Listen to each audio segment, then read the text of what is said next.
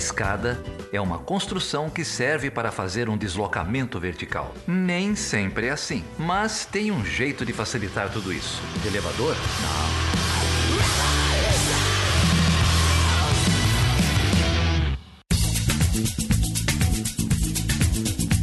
Seja bem-vindo, seja bem-vinda a mais uma edição do Chutando a Escada. Meu nome é Felipe Mendonça. E eu sou o Geraldo Zaran. E Geraldo, como que você tá, cara? Tô com saudade de você. Você tá com saudade de mim, Tanta gente pra você ter saudade dessa pandemia aí, de sua mãe, seu pai. Você vai ter saudade logo de mim, bicho? É, eu, não, eu não gravei com você no último episódio, já me deu saudade. Mas você tá bem? Como que você tá aí? Tudo bem, tudo bem. Vamos de de Bolsonaro em Bolsonaro, né? É, Ai, meu Deus. Essa semana eu descobri, descobri que eu faço aniversário no, no mesmo dia do Harry Potter. Então é, é isso. Graças ao grupo de apoiadores. Matando né? um Voldemort por dia. É isso aí. Ô, Geraldo, é, e quem que a gente recebe aqui, cara, hoje? Hoje a gente vai falar com a Ana Garcia, cara. Ana Garcia é professora e pesquisadora lá da Universidade Federal Rural do Rio de Janeiro. É, uhum. Trabalha muito com economia política, numa veia crítica. É, e é especialista em investimento direto em estrangeiro, né? Ela mapeia aí uh, investimento de, de, grandes empresas, de empresas brasileiras no, no exterior, vai, vai seguindo aí esse, esse fluxo de, de capitais e investimento direto para tentar fazer um mapa aí da, da economia política internacional. É isso aí, a Ana é uma baita especialista na área de relações internacionais.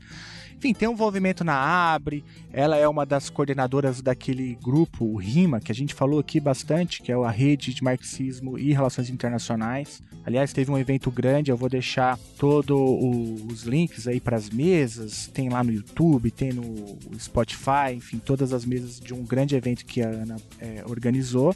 Ela também está envolvida é, em vários projetos, como a gente vai falar, e ela vem aqui falar sobre as campeões nacionais é, que a gente já conversou aqui bastante, ou seja, a internacionalização das grandes empresas brasileiras, especialmente o papel da Vale na África, não é isso? É isso, o papel da, da Vale na África, Moçambique, Angola, fala muito de pesquisa de campo, outra, outra marca da pesquisa dela, né? Muita pesquisa empírica. Estava é, contando pra gente que não vai conseguir viajar esse ano, né? Por motivos que todos sabemos. É, mas é um papo muito interessante, também compara um pouco com, com o papel da China, com a atuação internacional da China, dos BRICS. Muita, muito conteúdo aí na conversa. É isso aí, muito conteúdo na conversa. Então o programa está dividido em três blocos. Esse primeiro bloco ela fala um pouco da trajetória dela e fala também um pouco da maneira como ela entende né, essa perspectiva crítica aí na abordagem para compreensão da política internacional. No segundo bloco ela fala sobre o principalmente o papel da Vale no continente africano, olhando mais para esses dois casos que você mencionou, Geraldo, Moçambique e Angola. E no terceiro bloco, ela fala aí do investimento, principalmente do investimento externo direto da China em países do sul global, incluindo o Brasil, a Índia e a África do Sul. É, e lembrando que a gente vai deixar os links aí para todos os textos que ela publicou sobre esses temas na descrição do episódio. É isso aí. Ô Geraldo, e se o ouvinte quiser apoiar esse projeto, como ele faz? O ouvinte pode sempre ir lá em chutandoescada.com.br barra apoio, conhece lá o nosso site, conhece as nossas três campanhas de financiamento coletivo, pelo PicPay, pelo Catarse e pelo Patreon. É isso aí, apoie o Chutando a Escada e faça parte do grupo mais legal aí da, do WhatsApp, que você terá notícia. Ô Geraldo, eu gostei bastante do episódio com a Irma e com o Feliciano sobre populismo, extrema-direita e política externa. É, enfim, ali tem muito material. Infelizmente o texto ainda não foi publicado, né? É, tô aguardando o texto para ler. Mas eu queria te fazer uma pergunta. Afinal de contas, o Sorocabeno, ou Felipe Martins, chorou ou não chorou? Pois é, o, o Feliciano contou uma história que o, que o Felipe Martins tinha se emocionado quando viu Trump e tal. É, depois perguntaram pra gente a fonte da entrevista, a gente foi conversar com ele. Não é bem assim. Diz que tem muita gente que chora quando vê o Trump. É, o Feliciano até mencionou um, uns, uns, uns, pesquisadores que, que estudam esse fenômeno e tal, mas o caso do Felipe Martins parece que ele só ficou emocionado, comparou o Trump com Napoleão, isso tem mesmo. Ele deu essa entrevista aí num, é, num, num blog de extrema, num site de extrema direita, diz que o Trump é mesmo mesmo um Napoleão, que é ali o, o papo que o Feliciano está comentando na época, na, no, nesse pedaço né, da, do podcast, dele ser revolucionário, dele, enfim, derrubar as instituições antigas, conservadoras. Mas chorar mesmo, parece que ele não chorou. O Feliciano deu, se empolgou aí. A gente está fazendo essa, essa correção aqui para que a, a masculinidade tóxica do, do Felipe Martins não fique arranhada. É, o Felipe Martins não chorou, mas quem chorou foi todo o campo civilizado do Brasil ao ouvir aquelas cenas lamentáveis, né? É, da visita do, do Bolsonaro à Casa Branca, enfim, da maneira como a política externa como um todo, né, do Brasil tem sido tocada. É, então fica aí o esclarecimento. É, ô Geraldo, esse episódio é patrocinado pela Vale, não é? Esse episódio é patrocinado pela Vale do Rio Doce, que gentilmente colocou nosso nome num cadastro de pesquisadores que eles têm. é, como a gente vai ouvir, a Vale tem lá os seus espiões. E aliás, eu vou aproveitar para chutar a escada mais uma vez da Vale, é, que em meio à pandemia tem feito, é, um, enfim, é um absurdo, né? A maneira como eles têm negociado as reparações pelos afetados, né? Pelo rompimento da barragem lá do Fundão em Mariana. Acredite que os caras estão aproveitando o desespero das pessoas agora por conta da pandemia para fazer propostas de reparação bem abaixo do que as famílias necessitam, precisam, né? Por meio de uma fundação que eles criaram, que é a Fundação Renova. Vou deixar inclusive um link sobre isso, uma reportagem sobre isso, se você quiser se aprofundar. Então vale um chute é, na sua escada. E a Vale vem fazendo, cometendo absurdos não só no Brasil, mas também em Moçambique e Angola, como a gente vai ouvir agora. É isso. E no Canadá, né? Mas no Canadá tem sindicato. É verdade, é verdade. E no Canadá, ela conta aqui a história, eu não sabia, uma das greves mais longas aí no Canadá, feita por trabalhadores e trabalhadoras da Vale. E é isso, né? País civilizado tem consciência de classe. É isso aí. É isso aí o que nos falta aqui. Mas haverá de chegar o dia onde isso, isso vai mudar no Brasil, assim eu espero. É para isso que a gente está aqui. Então, para discutir esses temas, vamos ouvir a Ana Garcia, direto da Universidade Federal Rural do Rio de Janeiro. Dizem sou da geração da viragem, aqueles que se viram para pagar os preços de aluguer de casa que subiram dos combustíveis que também subiram. Até a autoestima subiu, só os salários não subiram. A geração dos que lambem botas pornograficamente. Até o chefe ejacular no fim do mês, mais um aumento. A geração que fala em mudança, mas tem medo dela. Só mudam de calças, Gucci para Rockefeller. Dizem que pertenço a ela, geração do capricho. Que desfila carros de luxo em bairros de lixo. A geração do HIV, mas gente contamina. Jovens com corpo de ginásio, não vestem camisinha. A geração que só fala, admira o povo de só fala. Mas quando chega a hora de agir, manos, só fala. E pior que perder o emprego aqui, só bala. É por isso que quando o Azagaia fala, a bala. Dizem que sou da geração que não tem cultura de trabalho. Que assiste escândalos de corrupção no Ministério do Trabalho. A chamada geração de vândalos e marginais. A mesma que enche comícios em campanhas eleitorais. Muito obrigado por ter conversar com a gente, não, Renan. Prazer estar aqui com vocês, muito feliz de ter essa oportunidade. Ana, é, eu queria perguntar, começar perguntando um pouco sobre a sua trajetória aí na área de relações internacionais. Você fez a graduação e o mestrado na Alemanha, foi isso? É, foi isso. É interessante, porque quando eu estudei na Alemanha, na verdade, não havia ocorrido ainda aquele processo de reforma do sistema educacional europeu que se chamou processo de Bolonha. Então, cada país ainda tinha seu próprio sistema de educação superior. E na Alemanha você tinha um sistema que era a graduação e o mestrado juntos. Então, eu tenho um diploma que se chama Diplom Politologin. Eu sou cientista política diplomada, que é a tradução oficial, né? É, e naquele momento, com esse diploma, você ia para o doutorado. Então, eu fiz ciência política, né, você vai Politikwissenschaften, né? lá em, em alemão é ciências políticas no plural, na, uhum. no Instituto Otto Suhr, da Universidade Livre de Berlim. Eu morei em Berlim por sete anos. É, e foi, enfim, um período riquíssimo, né?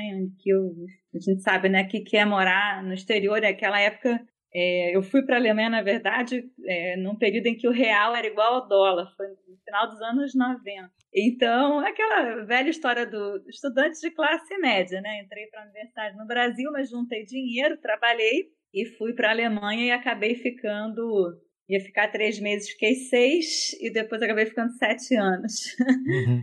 Mas no final é, do curso lá, eu estava, enfim, já querendo voltar para o Brasil e eu era bolsista da Fundação Rosa Luxemburgo, que é a fundação do partido de esquerda, do Linke.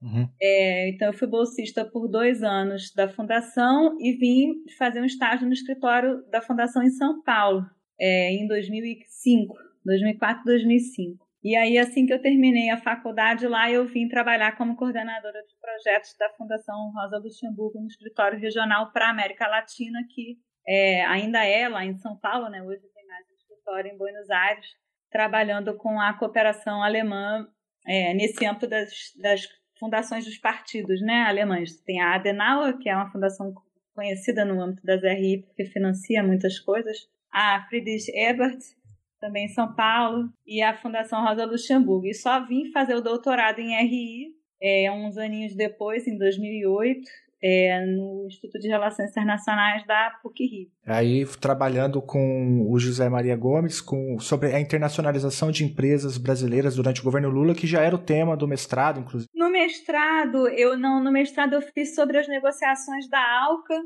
ah. durante aquele início do governo Lula. Né? Eu uhum. fiz a discussão sobre o livre comércio, a ALCA é a área de livre comércio das Américas, né? Quem quem viveu aquele período lembra quão intensa era essa discussão né, sobre a ALCA e o Mercosul, integração regional versus livre comércio. Né? Quem se lembra dessa época sabe que isso foi super importante para as RI, para a política externa desse período. É, e aí eu analisei as negociações da ALCA durante o governo FHC e no aquele iníciozinho do governo Lula, que eu defendi em 2004. Uhum. Mas em cima disso, eu fui, na verdade, olhar e tentar decifrar melhor o posicionamento dos movimentos sociais frente a essa negociação. Então, fiz algumas entrevistas né, com é, alguns membros de movimentos sociais que eu é, identifiquei como chaves aqui no Brasil, né, desde a Via Campesina e MST, como a ONG FASE, como a Secretaria da Campanha Nacional da, contra a ALCA, né, que eram, fizeram aquele plebiscito popular em 2000 e, se eu não me engano, 2002, né? É, então, com essas entrevistas, eu escrevi essa dissertação em alemão, que hum. naquela época era ainda tudo em alemão. Hoje em dia, se você for para a Alemanha, provavelmente você consegue estudar em inglês. É, sobre a, o processo de negociação da ALCA. E, na, e aí, no doutorado, eu terminei fazendo essa discussão sobre a relação entre capital e Estado, né? empresa e política pública, empresas multinacionais e política externa,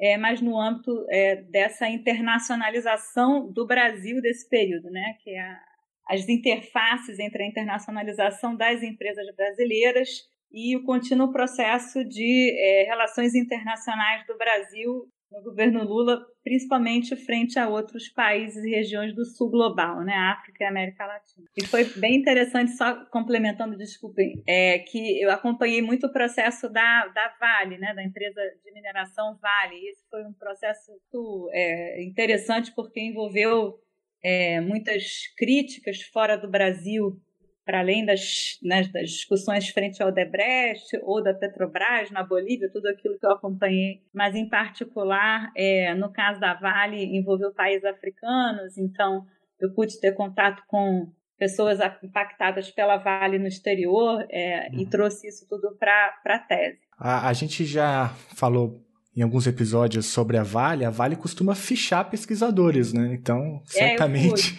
é, certamente você é fichada, né? Isso saiu, foi muito interessante, porque o... Ah, foi mesmo, eu joguei um verde é, aqui com o limadura. da Vale depois brigou da Vale. da Vale. E aí ele liberou a documentação toda. Tinha, tinha é, assim, é verdade. A gente tem inclusive as fotos. Ele, ele fotografou, né, encontros de movimentos sociais. É, isso não é, vejam bem, isso não é incomum. Uhum. No, é, é, é, muito, e durante, inclusive, não, não é de agora, né? acho que nas universidades a gente tem que ficar muito de olho, que isso também não é comum, mas no âmbito dos movimentos sociais, é, as pessoas já estavam acostumadas a que né, tomassem certo cuidado com filtrados fotos e tal. É, uhum. Por exemplo, nas discussões de Belo Monte, né, isso ocorreu também. Mas no âmbito da universidade, a gente está, na verdade, sempre habituado a poder fazer a crítica e fazer uma discussão madura, né? E receber críticas dos outros, mas quando a uhum. gente lida com temas mais espinhosos, uhum. isso pode ser diferente. É, não, enfim, eu joguei um verde aqui e colhi maduro, mas até na universidade eu acho que o clima já tá mudando um pouco. Tem agora um. É... Eu, não vou, eu não vou falar quem, mas já, já foram entrevistados aqui no Chutando a Escada gente que foi barrado em Hong Kong, é, é. Em, reuni reunião da OMC, na Argentina. Aí, e na Argentina também, em reunião do G20. Já, já, já, já passou é. gente o, o, meu, o meu objetivo é, é, fichar o, é que o, o, Chutando a Escada como um todo apareça fichado né, em todas as listas possíveis e imagináveis desse, desse governo. É que a minha gente sabe que há verdades com mentiras, que há cobardes que se escondem e lambem as feridas, que para parar greves matam tirar vidas. Mas a minha geração organiza chiboques no pico quando lê Chica União e exalta Steve Biko. Se tu americanizas, bro, eu Moçambico e dívidas disposto a morrer por aquilo que acredito. Eu queria é, levantar essa bola aí para você é, dizer pra gente como que você entende então o pensamento crítico é, dentro dessa desse grande guarda-chuva de economia política internacional e como ele te ajuda, como ele traz, por exemplo, categorias analíticas ou ferramentas metodológicas para te é, ajudar no teu no enfrentamento do teu objeto de pesquisa. É, isso é muito importante, porque, assim, apesar de fazer. A, eu, eu gosto muito de fazer pesquisa empírica.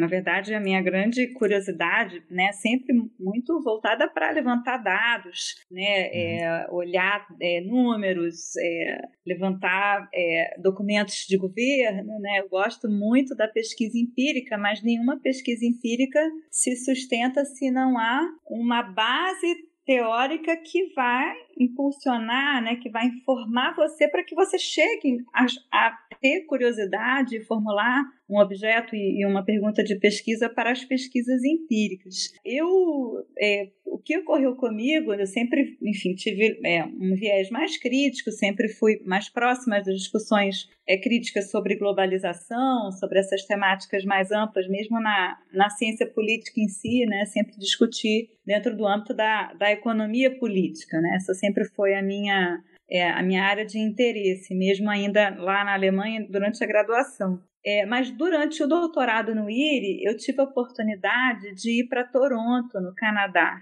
uhum. numa época em que foi em 2009, ainda no início do, do no segundo ano do meu doutorado no IRI. E eu, na verdade, fui com a intenção de estar tá, é, é, aprendendo mais, bebendo na fonte em si dos neogramscianos lá da York University, porque na época ainda é, o Cox é, já estava aposentado, o Robert W. Cox é uma referência, né, para quem conhece a teoria uhum. crítica neogramsciana na área de RI, ele ainda estava vivo, já aposentado, mas ainda estava vivo, lúcido, é, disponível para uma conversa. Eu não sabia, mas lá eu pude ter acesso e fazer uma entrevista com ele, que depois foi publicada na revista Estudos Internacionais. Está em inglês, mas está publicada numa revista brasileira. Mas eu fui, então, tentar aprofundar né, essa leitura teórica é, crítica barra marxista dentro das relações internacionais. E eu terminei é, indo para Toronto e para York com a supervisão do professor Léo Panit. Uhum. É, professor Léo Panit lá da York University, que é o editor do Socialist Register, que é uma revista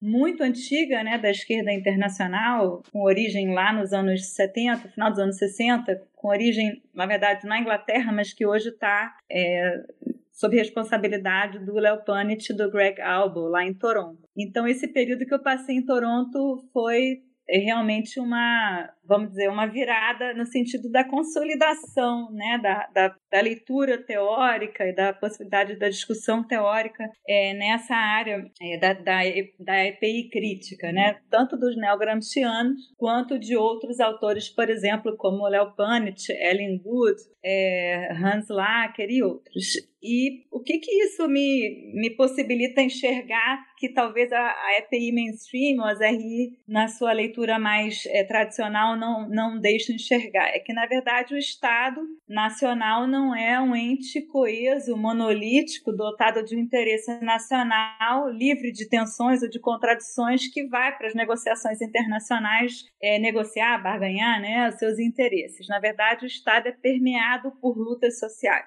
O Estado é permeado por contradições e tensões de interesses, mas não só de grupos de interesses de forma relativamente simples, como os liberais normalmente é, relatam, mas na verdade de interesses conflitantes, tensionados é, e que emergem tanto da sociedade civil, vamos dizer assim, de cima, do andar de cima, né, que é são os grupos empresariais, são os bancos, são as associações e fundações empresariais que organizam esses interesses das classes e grupos dominantes, quanto também da sociedade civil e vamos dizer do andar de baixo, né, entre aspas, que são é, aqueles que estão nos territórios, que estão na disputa pelos modelos de desenvolvimento, que são aqueles que na verdade, quando você vai trabalhar um tema, por exemplo, que é o comércio internacional, são também grupos de interesse que vão disputar e pautar os resultados, os impactos, por exemplo, do comércio agrícola ou das áreas de livre comércio, né, da, da desregulamentação em torno do comércio e do investimento. Então, é, isso, a, a teoria crítica nos permite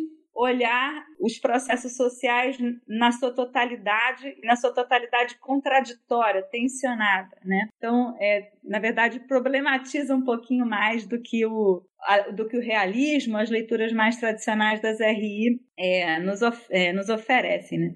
E a partir disso, é, a gente vai olhar os interesses materiais e concretos né, desses diferentes grupos, desses, desses diferentes atores, sejam eles estatais ou não estatais. Te perguntar mais ou menos, Ana, que isso também se encaixa muito na sua trajetória de pesquisa empírica, né?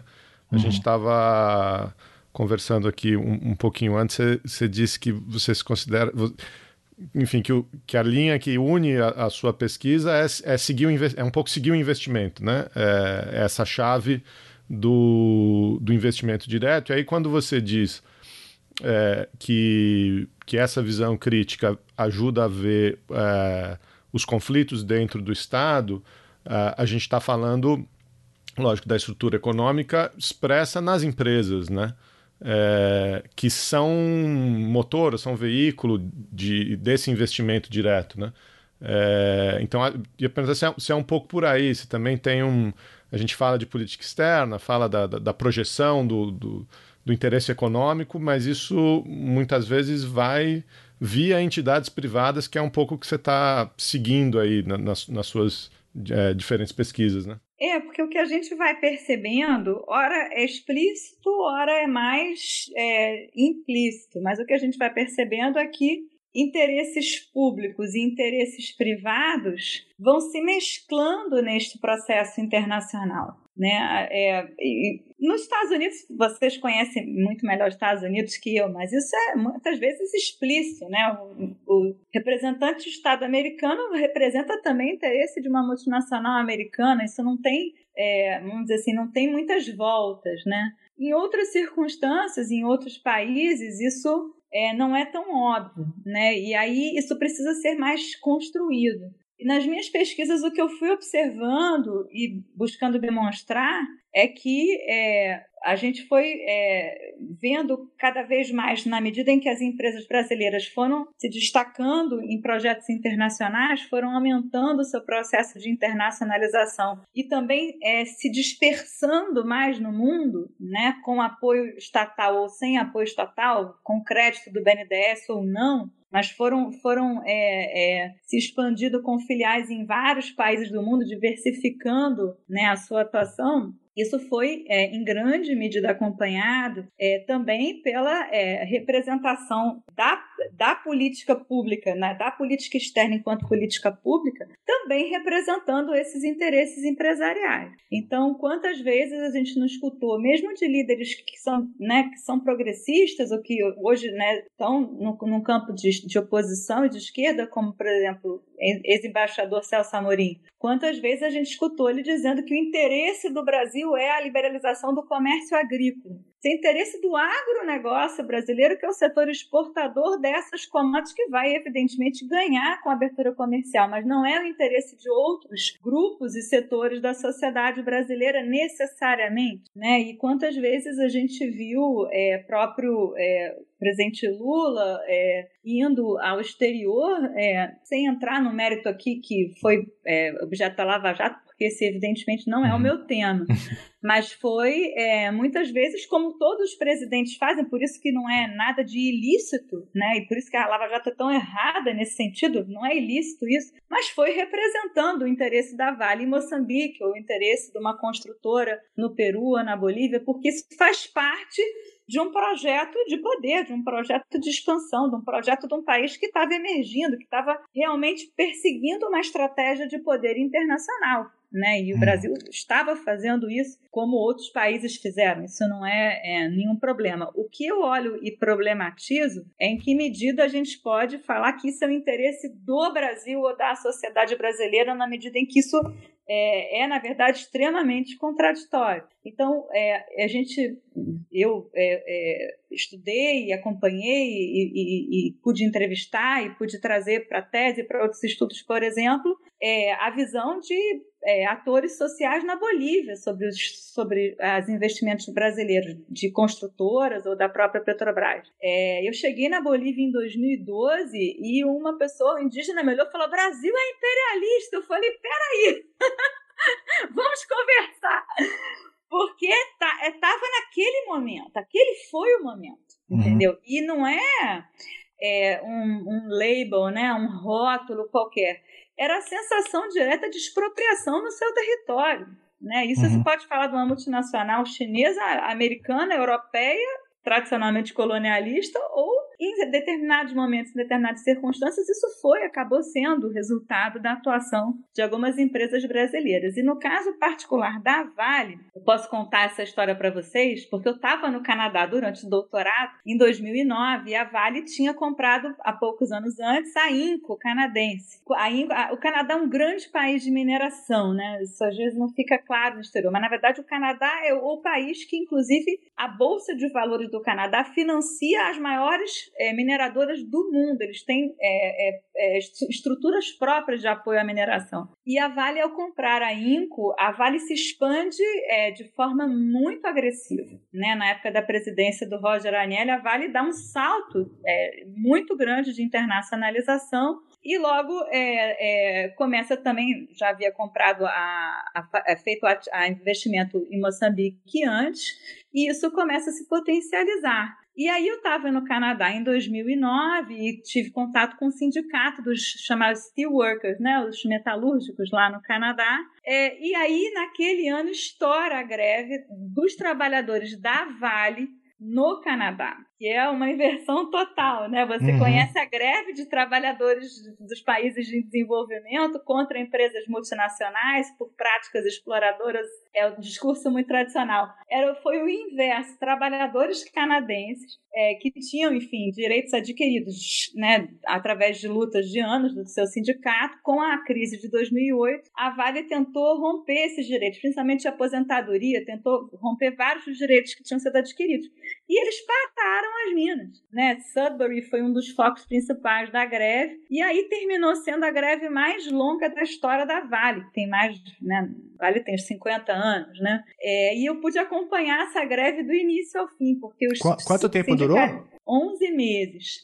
E 11 meses para parar um, todo um é, setor é coisa. muito tempo. Eles só conseguiram segurar tanto tempo assim a greve porque eles tinham um fundo de greve, conseguia fazer um pagamento mínimo aos trabalhadores parados na greve para poder manter, manter suas famílias. Mas eu tive aí acompanhando a greve durante esses 11 meses. Eles vieram várias vezes ao Brasil, fizeram atos na Porta da Vale aqui no Rio. Então eu tive, enfim, junto, acompanhei. E com isso, é, trabalhando também com os movimentos aqui no Brasil, se juntaram ao pessoal em Carajás, em Minas, e aí o pessoal de Carajás e Minas chamou o pessoal do Peru, do Chile, e de repente estava o pessoal de Moçambique, e aí foi um ano riquíssimo, foi o ano de 2010, no ápice, vamos lembrar, né? Foi o ápice do Brasil, o governo, uhum. último ano do governo Lula, né? Então, o ápice do Brasil na sua projeção internacional, é, e aí nesse ano de 2010 foi construída essa articulação dos atingidos pela Vale no mundo, articulação internacional com encontro no Rio de Janeiro, é, na porta da Vale e com uma inserção dentro da Assembleia de Acionistas da Vale, que foi a primeira vez que acontecia isso frente a uma multinacional brasileira. Nisso tem um grupo no Canadá da Barrick Gold que faz ações dentro da Assembleia de Acionistas da, da mineradora, um grupo na Alemanha que faz também. E aí os movimentos sindicalistas e movimentos sociais brasileiros é, se organizaram e, e, por primeira vez fizeram essa, esse tipo de ação. E desde então, eu não acompanho mais, né? Já estou mais afastada, mas eu sei que desde então até hoje, né? Eles fazem intervenções anuais na Assembleia de Acionistas da, da empresa. Então, é, assim, na verdade, as lutas, as contradições desses processos, elas vão aparecer dentro do Brasil e fora, né? E muitas vezes, dependendo do tipo de setor, né, do tipo de empresa, há um determinado padrão de atuação. Na verdade, as empresas elas vão atuar dentro dos marcos do capitalismo, né? E aí você vai vendo impactos distintos, né? Seja em, lá em, em Tete, em Moçambique, seja em Carajás ou em, ou, ou em Minas, né? Onde a Vale atua, você vai vendo é, determinados padrões e aí os movimentos também deter, tendo determinadas reações, né? E, e, se, e se articulando entre si. Em alguns lugares não dá para mandar a polícia para cima de grevista, né, Ana? É, não, é, mas pra ficar 11 eles mandaram, meses. Eles mandaram espiões na época da greve no Canadá. É mais chique mandar espião do que a PM. Né? o sertão vai virar mar, é o mar virando lama, gosto amargo do rio doce, de regência mariana.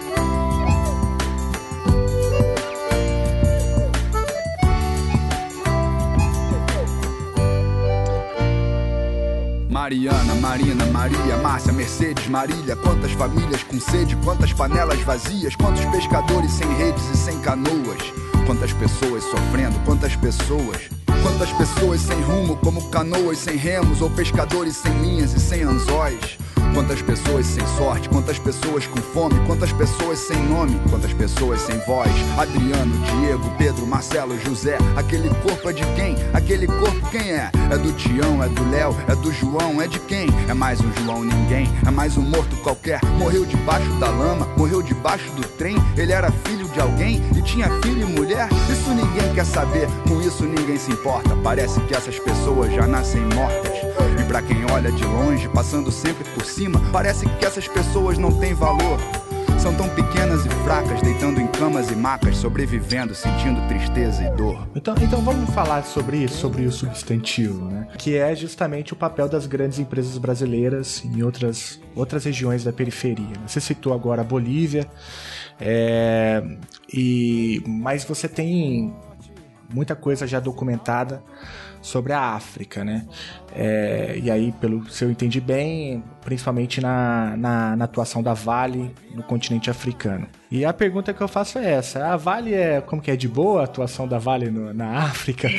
como, como que você, o que que você pode falar sobre isso? É, Para situar, acho que a gente está num momento de um relativo recuo, né? O investimento externo brasileiro ele alcançou um momento é, alto lá para os anos é, 2010, 2011. Depois começou a recuar, mas alguns setores e algumas empresas estratégicas permanecem. O caso da Vale em si, ela até vendeu uma boa parte dos ativos que ela tinha em Moçambique, mas deixou, vamos dizer assim, um, um grande estrago. Né? Foi muito interessante, porque a Vale comprou é, uma mina que estava desativada no norte de Moçambique, uma mina de carvão em 2004, quando Moçambique determinou, né, dentro da sua estratégia de desenvolvimento, que iria reativar toda aquele, aquela região do norte do país para o investimento estrangeiro, que era uma região que estava deteriorada do período socialista né, do país. É, e a Vale, então, comprou é, em 2004, entrou, Só que, como toda empresa extrativa, ela chega num território que não está vazio. Né? Esses setores, construção civil e extrativa, são dois setores que tendem a ter muitos muitos impactos socioambientais, né? Por isso são setores muito sensíveis. É, e aí, nesse, nesse território, nesse terreno onde estava a mina de carvão, em Tete, haviam mais de 1.300 famílias ali vivendo é, e que tinham sua cultura local, tinham é, é, questões religiosas ali naquele território e elas tiveram que ser reassentadas, removidas dali. Isso foi o primeiro grande impacto, porque a Vale dividiu as famílias. É, uma pequena parte ficou num distrito periférico de Tete, nós visitamos lá o assentamento 24 de setembro, e uma outra grande parte das famílias foi deslocada para Catem. E aí, o que, que aconteceu? Esse, esse, outro reassentamento, reassentamento de Catem, é, ele é muito distante, e é, as casas desses reassentamentos foram construídas pelo Odebrecht, que são caixotes que tiveram um monte de problemas estruturais.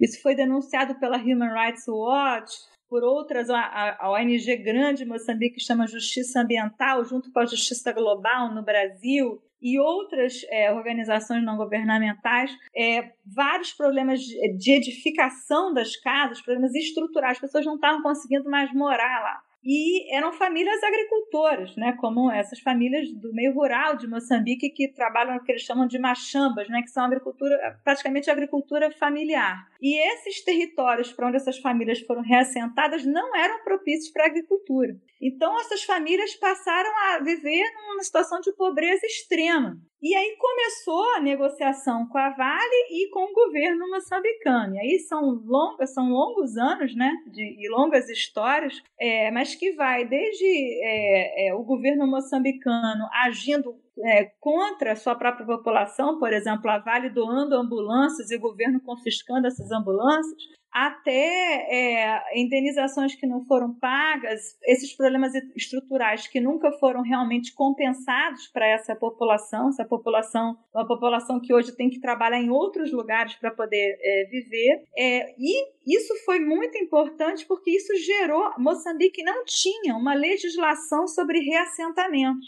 Isso gerou uma discussão pública em Moçambique tamanha quando eu fui pela primeira vez em 2012, eu consegui entrevistar a ministra do Trabalho de Moçambique, porque estava tendo vários problemas trabalhistas dentro da, da mina da Vale, além desses problemas da comunidade, fora né, dos reassentamentos. É, e era impressionante, ela, ela trouxe 10 assessores para se reunir comigo para essa entrevista, uma entrevista de pesquisa, mas ela achou que ali ela ia poder falar. E aí é, a, a opinião pública era muito negativa. Era como se a expectativa de desenvolvimento, de geração de emprego, de dinamização da economia moçambicana tivesse ido por água abaixo e que ficasse era realmente os problemas, problemas de reassentamento, problemas de trabalho, problemas é, ambientais, de modo que o governo foi então depois, vamos dizer, a reboque dos problemas, é, elaborar um conjunto de, de leis e regulamentações para poder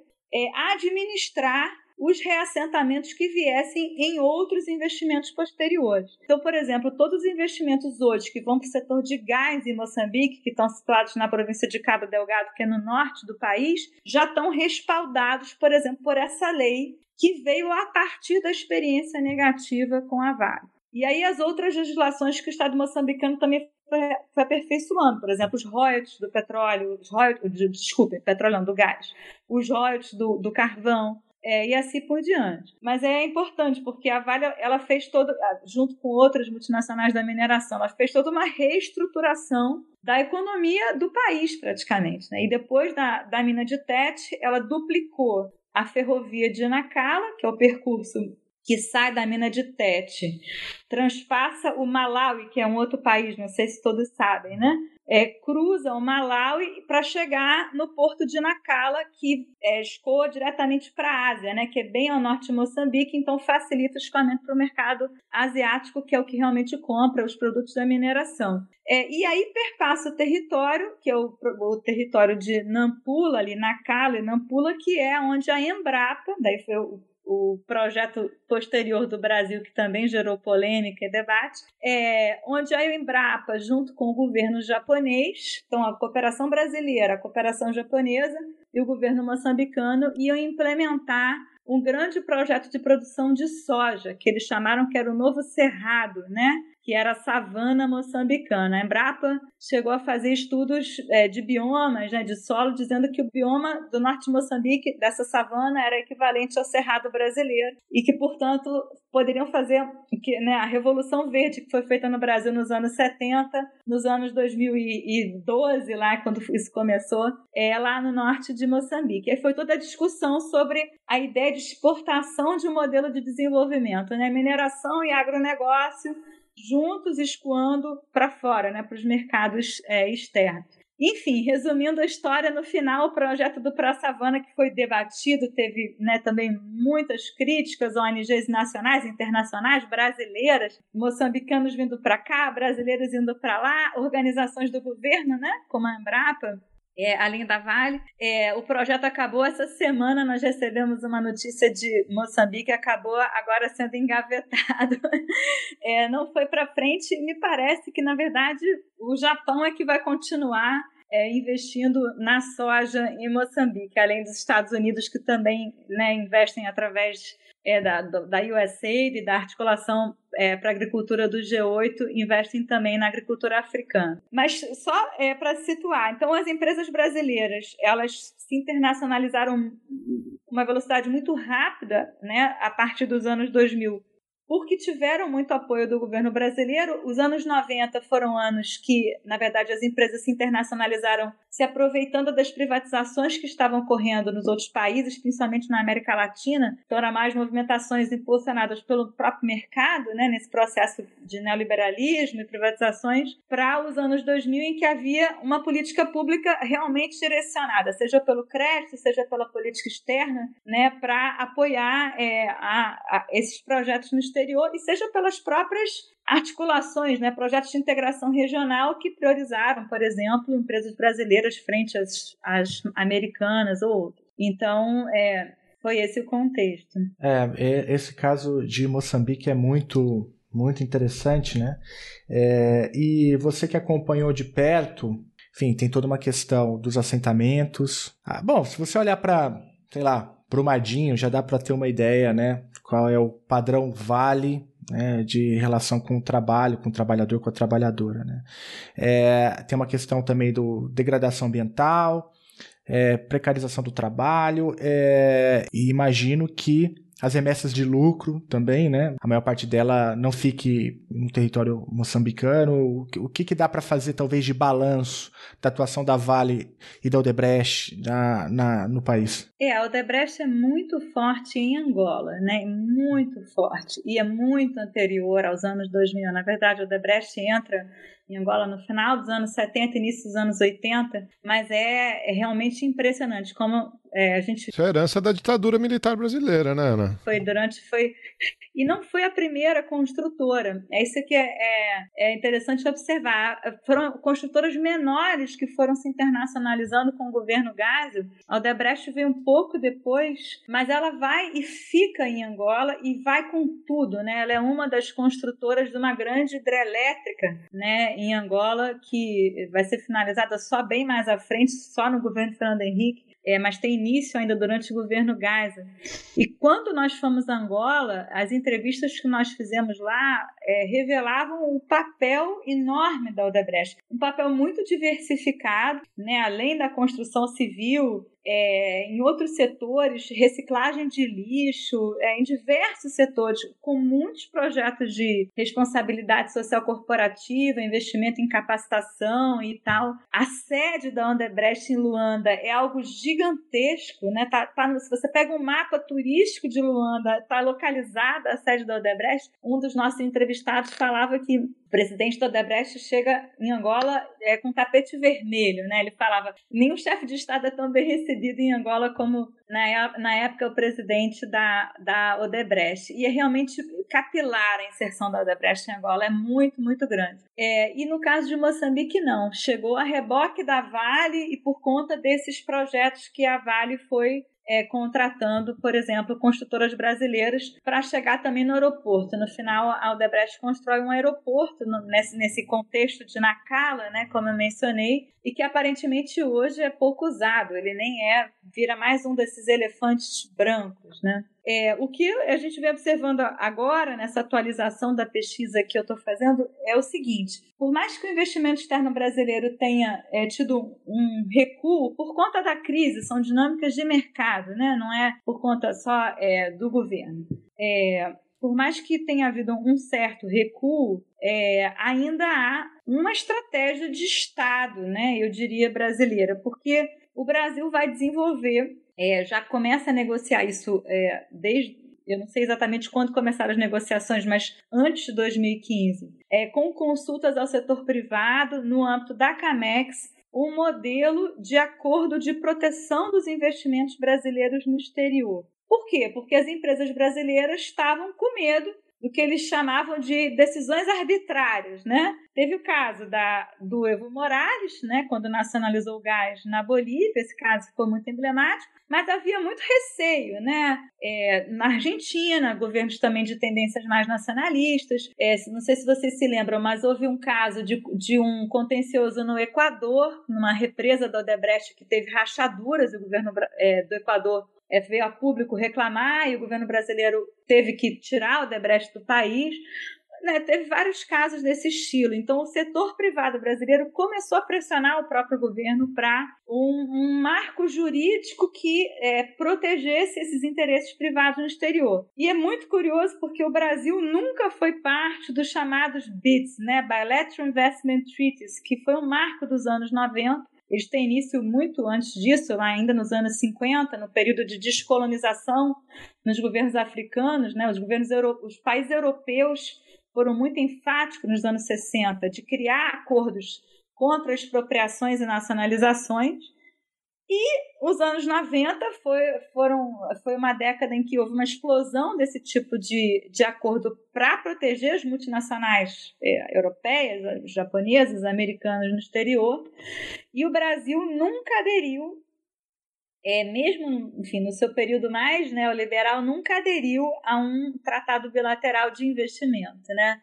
O governo Fernando Henrique chegou a assinar 14 tratados mas esses tratados nunca foram ratificados no Congresso brasileiro, porque eles feriam precisamente a Constituição brasileira e a possibilidade de é, fazer políticas públicas que pudessem é, valorizar as empresas nacionais e que impedissem, esse é o grande eixo né, desses acordos, que impedissem que uma empresa multinacional pudesse levar o Brasil a um tribunal internacional de arbitragem, como, por exemplo, levou, levaram as empresas à Argentina. Quando a Argentina quebrou em 2001, ela teve, sofreu um número é, é, de tratados, de, desculpem, de, de casos em arbitragem internacional por conta de empresas que foram quebradas ou nacionalizadas no âmbito da crise. E aí o Brasil desenvolve em 2015 esses acordos, e não é à toa que o Brasil começa esse modelo de acordo com Angola, Moçambique e o Malawi.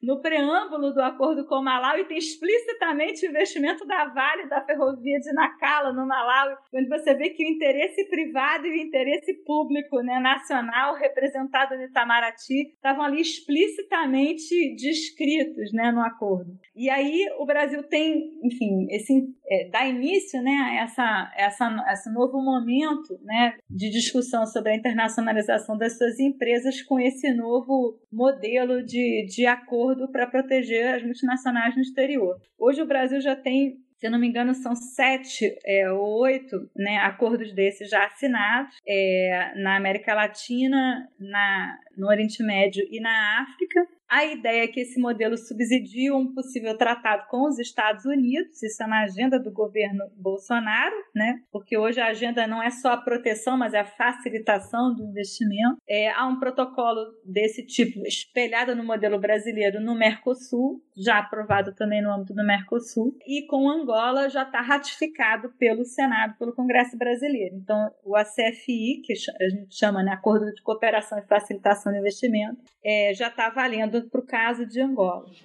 Ah, ah, ah, senhora ministra, cuidado com as palavras. Se não fosse o sangue do povo, nem sequer governavas. Nem falavas em interesses, porque nem sequer havia Estado. Enquanto estudavas direito a quem fazia provas de mato. Para que fosses conhecida, quantos deles o anonimato? Dispostos a dar a vida para que pudesses usar o fato. E agora mandam a força de intervenção, né? Contra aqueles que um dia foram força de intervenção, né? Seus mal agradecidos não têm coração, né? Raça de políticos querem confusão, né? E só confiam nas forças policiais. O povo pede comida e vocês mandam gás. Lacrimogênio e depois soltam os cães. Disparam jatos de água contra os nossos pais e mães. Já vos temos o poder, afinal o que querem mais? Cavar as nossas sepulturas com as nossas próprias mãos. Às vezes eu conceito de ministros que na próxima terça-feira eu levo um par de giradiscos e colunas lá para a feira. Com milhares de kilowatts para os camaradas Vou ligar o microfone e lançar um jato de palavras Eu conceito de ministros que na próxima terça-feira Eu levo um par de giradiscos e colunas lá para a feira com milhares de kilowatts para os camaradas Vou ligar o microfone e lançar um jato de palavras. Falo em nome da Declaração Universal dos Direitos Humanos Falo em nome da Constituição que rege os moçambicanos. Eu nem sequer é, sou formado Engraçado, eu fiquei ouvindo você falando Ana, e, e, me lembrei de um pedaço do, do, da, do, da minha tese de doutorado. É, um pedaço que eu, eu, eu, é uma crítica a essa ideia de ordem liberal, né? E tem toda uma discussão sobre. Tem uma discussão ali sobre paz democrática, sobre natureza das democracias, e, aí, e essa ideia de que estados liberais seriam mais seriam mais reativos ao direito, seguiriam mais as normas de direito internacional. É, e o pessoal que faz esse tipo de argumentação olha sempre para os tratados de direitos humanos ou para os tratados de direitos é, políticos, sociais, culturais, direitos políticos civis, enfim.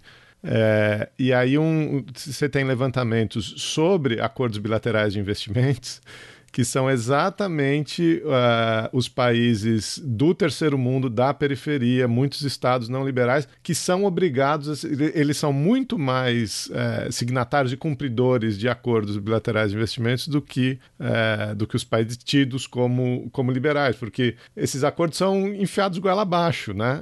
Ou você assina isso aqui e segue o, a cartilha, ou não tem investimento, não tem. as empresas estrangeiras não, não aceitam aceitam participar, né? É, então inverte a expectativa. Isso é muito curioso, porque nessa pesquisa eu descobri que o segundo país no mundo com maior número de tratados de investimento é a China que não é propriamente o país mais liberal que a gente diria, né? Pelo menos não a, a priori. Só perde para a Alemanha. A Alemanha é o país que tem mais de 150 tratados e a China está com 145. É o segundo país no mundo. Se você pega o mapa, eu peguei o mapa da África e da América Latina e pintei, né, os países com os quais cada BRICS tem tratado e a China cobre praticamente esses continentes. E é exatamente isso. Não são países necessariamente democráticos no sentido liberal e, e né, e no é. entanto aderem a esse regime. É, cada um usa o, o, o direito internacional como lhe convém. Mas o, é, era exatamente essa pergunta que eu ia te fazer. Você estava falando um pouco do, da, da, da, atuação né, das empresas brasileiras é, na África. Como que isso. Dá para a gente ter uma comparação um pouco no nível mais macro, assim, se, essa atuação é muito diferente de empresas de outros países, e aí, em particular, da China, né, que eu sei que também você trabalha, você faz essa pesquisa a gente encontra diferenças na atuação desses, desses atores? Eles seguem. Tem algum padrão? Como é que é? É, como eu disse, as empresas do setor extrativo, em geral, elas têm é, atuações em territórios que estão povoados, que têm meio ambiente, que tem população local vivendo, então sempre é um pouco mais problemático. É o que a gente percebe é só a questão de grandeza, né? O investimento brasileiro é importante em determinadas situações e para a gente, mas em ordem de grandeza ele não se compara né, com o investimento chinês. É, e, e, vejam bem, a gente tem esse, esse, lugar comum, né? A China na África, a China investe na África. Eu peguei, estava fazendo, estava é, escrevendo essa semana né, sobre o tema dos investimentos e peguei o relatório da UNCTAD sobre investimentos que sai anualmente, né, que é a referência, o relatório de referência. E é, para o continente africano, você vê a China, na verdade, ela é quinta é mais ou menos o quinto o, o, o sexto país, agora eu não tenho de cabeça. Mas primeiro, os primeiros são sempre os europeus e os americanos ainda hoje. Né? Você vê que, na verdade, não, a, a, a, o quadro não está tão fundamentalmente alterado assim, apesar da crescente presença é, chinesa, assim, né, desde lá do final dos anos 90 no continente africano, né, e com muita força nos anos 2000, né, é, mas não há, vamos dizer assim, diferenças é, muito substantivas, né, as empresas multinacionais, elas estão agindo para conseguir o lucro, essa é a sua lógica, né, e com isso elas vão negociar, elas vão, elas vão ter que é, é, atuar junto aos governos locais, junto aos bancos locais, seguir as regras nacionais, os padrões locais, né? Então, as empresas brasileiras ou chinesas não, não se diferem muito nesse sentido, mas em termos de grandeza, sim, o Brasil está infinitamente atrás, né, nesse sentido. Ô, ô Ana, é, um dos últimos textos que você é, escreveu um texto que foi, é, se, se, não me engano, publicado pelo, pelo Pax, né, que é o Instituto Pax, é justamente um texto que tem esse, o seguinte título: Investimentos da China no Brasil, África do Sul e Índia, arranjos institucionais, atores e impactos. Já que a gente entrou então no tema da Índia, comparado ali com o Brasil, você fala um pouco da, de algumas semelhanças, mas a principal diferença talvez seja essa, né, da, a, a dimensão, a ordem de grandeza. Mas é, nesse texto aqui, então você faz o caminho inverso, né? Aí o investimento chinês no Brasil, na África do Sul é, e, e, na Índia. É, então, já que a gente está falando de investimento e de Sul Global, o, o, o que, que quais são os achados dessa, dessa pesquisa que você coordenou? E claro, a gente vai deixar o, o link para ela na íntegra aí na descrição para que o ouvinte consiga ler e, e, consiga ter acesso ao documento que é público, né, aberto, você não precisa comprar, é gratuito. É, mas dá para adiantar então aqui alguns recortes do, da pesquisa e alguns dos achados dela para a gente poder poder dialogar. Essa pesquisa ela ocorreu no âmbito de um projeto da ActionAid Brasil, é, que financiou três pesquisas na preparação da cúpula dos BRICS que ocorreu no Brasil no, no ano passado. Né? Então, ao longo do ano de 2018, a ActionAid Brasil financiou uma pesquisa sobre é, a Belt and Road Initiative, né, ou a nova rota da seda da China, e os países da América Latina, quais eram as interfaces, é, e essa pesquisa também está publicada lá no site da ActionAid Brasil. Essa pesquisa que eu coordenei junto com o Instituto Pax sobre investimentos da China em três outros BRICS, né, Brasil, Índia e África do Sul, e um outro que é sobre é, investimentos chineses num, num, território específico do Cerrado brasileiro. É, essa eu não sei se já está disponível porque ela demorou um pouco para sair, mas deveria estar, né, porque já passou aí um tempinho. E foi interessante porque eles fizeram também, depois que isso tudo estava pronto, mais ou menos já encaminhado, um seminário né, no final de 2018 é, para discutir o que, que, seria essa cúpula dos BRICS no Brasil em 2019, naquele contexto de absoluta incerteza diante das eleições de outubro. Se, inclusive, se haveria cúpula, se haveria ainda BRICS até o final de 2019, mas no final teve cúpula e os BRICS seguem, é, com todas as, as fragilidades aí que podem podem estar é, tá vivendo nesse momento. E a pesquisa ela procurou, na verdade, fazer um grande panorama, porque vocês imaginam que dificuldade é pesquisar três países, quatro países tão complexos, né? Então eu costumo dizer que eu não sou especialista em China, eu não conheço nada da China, porque a China é um mundo à parte. Quem estuda China, na verdade, se dedica só a isso. Mas eu olho o que, que ocorre da China para fora. É, e aí a gente procurou é, é, detectar e identificar as principais características, é, principalmente no que tange aos volumes de investimento, aos principais setores que a China investe em cada um desses países, quais são os principais projetos, quais são as principais empresas e onde a gente localiza no mapa do Brasil, da Índia e da África do Sul esses projetos, para a gente ter né, a identificação se eles estão concentrados numa região, se eles estão dispersos. Quais são os atores locais é, bancos, governos locais que se envolveram nesses projetos e se a gente conseguir informação sobre impactos socioambientais, críticas, questões relacionadas a isso. Mas foi é, uma pesquisa que foi feita a partir do Brasil. A gente não pôde fazer nenhuma pesquisa de campo nesses países, o que limitou evidentemente muito, né? Então é só o que a gente teve acesso desde o Brasil. É, e aí foi legal porque eu botei meus alunos da Rural para pesquisar também, eles se envolveram. Eu gosto muito de fazer isso porque a gente vai formando os alunos, né? Na, na medida que a gente tem é, algum financiamento, é muito importante envolver os alunos para que eles tenham essa oportunidade. E aí, é, o que, a gente sempre faz? A gente vai tentar ler os jornais desses países, olhar os documentos dos governos desses países, o que, que eles disponibilizam, acompanhar instituições desses países e é, pesquisar sempre também nas instituições é, intergovernamentais globais, né? OCDE, OMC e principalmente a UNCTAD. E o que, que a gente, assim, de modo muito geral, né? O que, que a gente pode tirar é, de conclusão? Não dá para detalhar aqui os, né, os, as características principais em cada um desses países, mas de modo geral, a China ela vai sempre atuar de modo a responder os seus interesses nacionais, né? A sua, a sua estratégia de desenvolvimento, o que, que essa estratégia demanda? Demanda é, commodities energéticas, demanda investimentos financeiros. Né? O, que, o, que, o que a China precisa?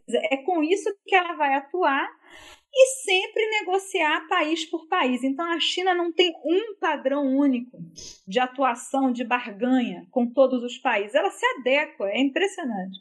A China vai chegar no Brasil e vai se adequar aqui aos padrões e vai, e vai extrair daqui aquilo que ela quer. Vai para a Índia, mesma coisa. Vai para a África do Sul, mesma coisa. Então, a China, na verdade, é um país que emerge, né, que cresce enquanto potência é, atraindo investimento estrangeiro para si, né, criando aquelas grandes zonas econômicas especiais, colocando condicionamentos sobre esse investimento estrangeiro para que esses realmente aportassem para o seu projeto de desenvolvimento. Mas, na medida em que ela cresce e vira uma potência, ela também investe no exterior. E é isso que a gente vai, então, é, observar e olhar quais são os padrões. E, assim, de modo muito geral, é, o Brasil é absolutamente uma fonte de energia para a China. Assim, mais de 60% do investimento chinês no Brasil é voltado para o setor energético. No início, petróleo, principalmente energias fósseis. Hoje, já todas as energias renováveis e todas as infraestruturas relacionadas às energias renováveis. Então, linhas de transmissão, tudo que diz respeito às infraestruturas no entorno do setor energético. É impressionante a concentração. E o investimento chinês chega um pouco depois no Brasil. Né? Na África do Sul, ele chega lá no final dos anos 90, início dos anos 2000, e é muito interessante porque a gente tem o senso comum nos diz, né? Ah, a China é neocolonizadora, vai para a África também extrair os recursos naturais. E na verdade, a China sim, ela vai em busca de recursos naturais. É, no início, muito atrelada à ideia de ajuda externa, né, com grandes empresas estatais entrando naquele início na África, mas ela dá um salto qualitativo e quantitativo, é, principalmente a partir da crise de 2008, e ela vai fazer uma grande aquisição na África, que é na África do Sul, que é comprar uma parte grande do Standard Bank sul-africano. Então, com isso, ela entra no setor financeiro africano com muita força. O Standard Bank, que tem origem inglesa, né, mas é um banco sul-africano, ele tem filiais, ele é um grande banco africano, ele está disperso no continente todo, então a China faz essa aquisição muito estratégica no setor financeiro africano. E através da África do Sul, ela atua no setor de telecomunicações, de varejo, ela não está só naqueles, naquela, naquele senso comum, né, que são os grandes é, setores extrativos ou na, na agricultura, mas está também claramente no, no carvão da África do Sul. É, e no caso da Índia, já é completamente diferente desses dois. Né? Assim, no que a gente percebe é o seguinte: no, no caso do Brasil, é, a China, de fato, acaba aparecendo como um país que reproduz a velha divisão internacional do trabalho. Né? Nós exportamos, exportamos as commodities energéticas e do agronegócio e a gente importa manufaturados, produtos com mais valor agregado. Na África do Sul isso também acontece, é, e já na Índia é muito diferente. Primeiro, a Índia tem um déficit comercial com a China, enquanto a África do Sul e o Brasil tem um superávit. A gente já sabe, né? A China é o principal parceiro comercial do Brasil e é também um dos principais da África do Sul. No caso da Índia, não. A Índia importa mais da China do que consegue exportar. É, a parcela do investimento chinês na Índia ainda é pequena frente a outros grandes investidores, mas cresce, né, tem essa grande dualidade. Né? Eu, eu digo o seguinte: a relação China-Índia é esse lugar tenso entre é, aquelas tensões geopolíticas de fronteira, que inclusive ocorreram agora mais recentemente, e um crescente interesse econômico é, comercial.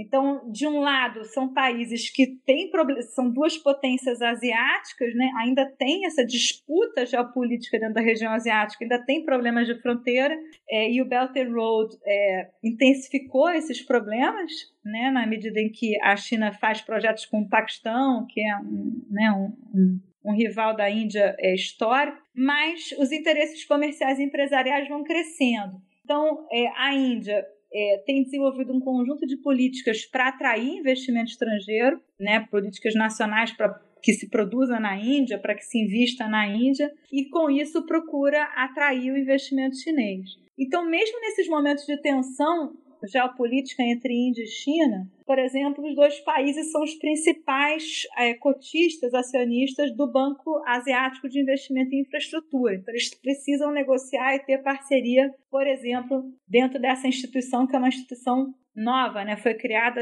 é, no mesmo ano do Banco dos BRICS, em 2014. É, os dois países cooperam dentro dos BRICS, os dois países têm espaços né, de cooperação em comum ao mesmo tempo tem é, diferentes a rivalidade. Então a gente pôde identificar é, essas diferenças, mas algumas tendências comuns é, entre esses países, que é evidentemente aproveitar né, dessa ascensão da China também para aí realizar alguns de seus próprios interesses. A pesquisa, é, só para complementar, ela acabou é, sendo publicada, além desse relatório maior, é, está disponível na internet, como o Felipe falou. Foi publicada agora numa revista é, do IPEA que chama Tempo do Mundo, numa uhum. edição especial sobre os BRICS. Quanto vale a vida de qualquer um de nós? Quanto vale a vida em qualquer situação? Quanto valia a vida perdida sem razão? Vida? São segredos que a gente não conta, são contas que a gente não faz. Quem souber quanto vale, fale em alto e bom som. Muito obrigado pelo papo. Obrigada demais, Felipe. Agradeço muito você, Geraldo, pelo convite. É, é isso. Eu acho que a gente, eu realmente me envolvo, mas ao mesmo tempo procuro é, garantir né, a, a, a seriedade da pesquisa, rigor, né? rigor, porque é isso, acho que quanto mais crítico a gente é, mais cobrado a gente também é, uhum. senão a gente não é levado a sério. Uhum. E isso eu acho que é uma, um aprendizado né, que, que eu tenho tido, que é, na verdade, a gente, se, se inclusive, se cobrar muito que, que, a, que as coisas tenham é, fundamento, que te, sejam fontes críveis, que tenham né, substância para que a gente possa fazer a crítica com o embasamento necessário. Não, ficou muito claro isso. Rigor aliado à militância, eu acho que, é, que a gente precisa disso. Não, parabéns pela, pela, pela trajetória, pela pesquisa. Acho que isso aí tá, tá muito claro, né? A qualidade. E o, o Felipe fala de inspiração, é que ele, ele queria estar tá lá conversando com um sindicalista no Canadá, ah, fazendo greve tá fazendo em Angola. a greve junto, né? Aquele analista que joga coquetel molotov junto, sabe? Isso que acende o coquetel molotov. É, mas foi um período muito interessante. É inimaginável hoje, né? Hoje isso jamais aconteceria de novo, nesse contexto uhum. Uhum. Então tá, vai... Vale, vamos, o Vale vai patrocinar esse episódio, né? É, vou ter o apoio da Vale, uma empresa que preza pelo trabalhador e pela trabalhadora e pelo meio ambiente, todos nós sabemos disso, no Brasil e na África, como ficou bem claro aqui também. Nas garras da águia, nas asas da pomba poucas palavras, no silêncio total.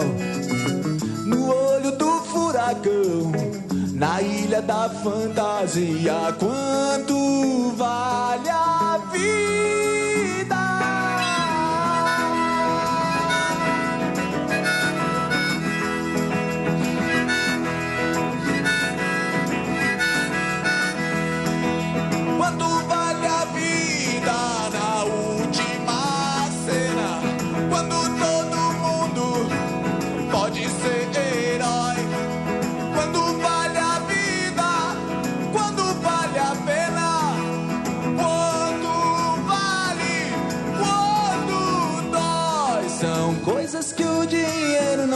São contas que a gente não faz. Quando vale a vida.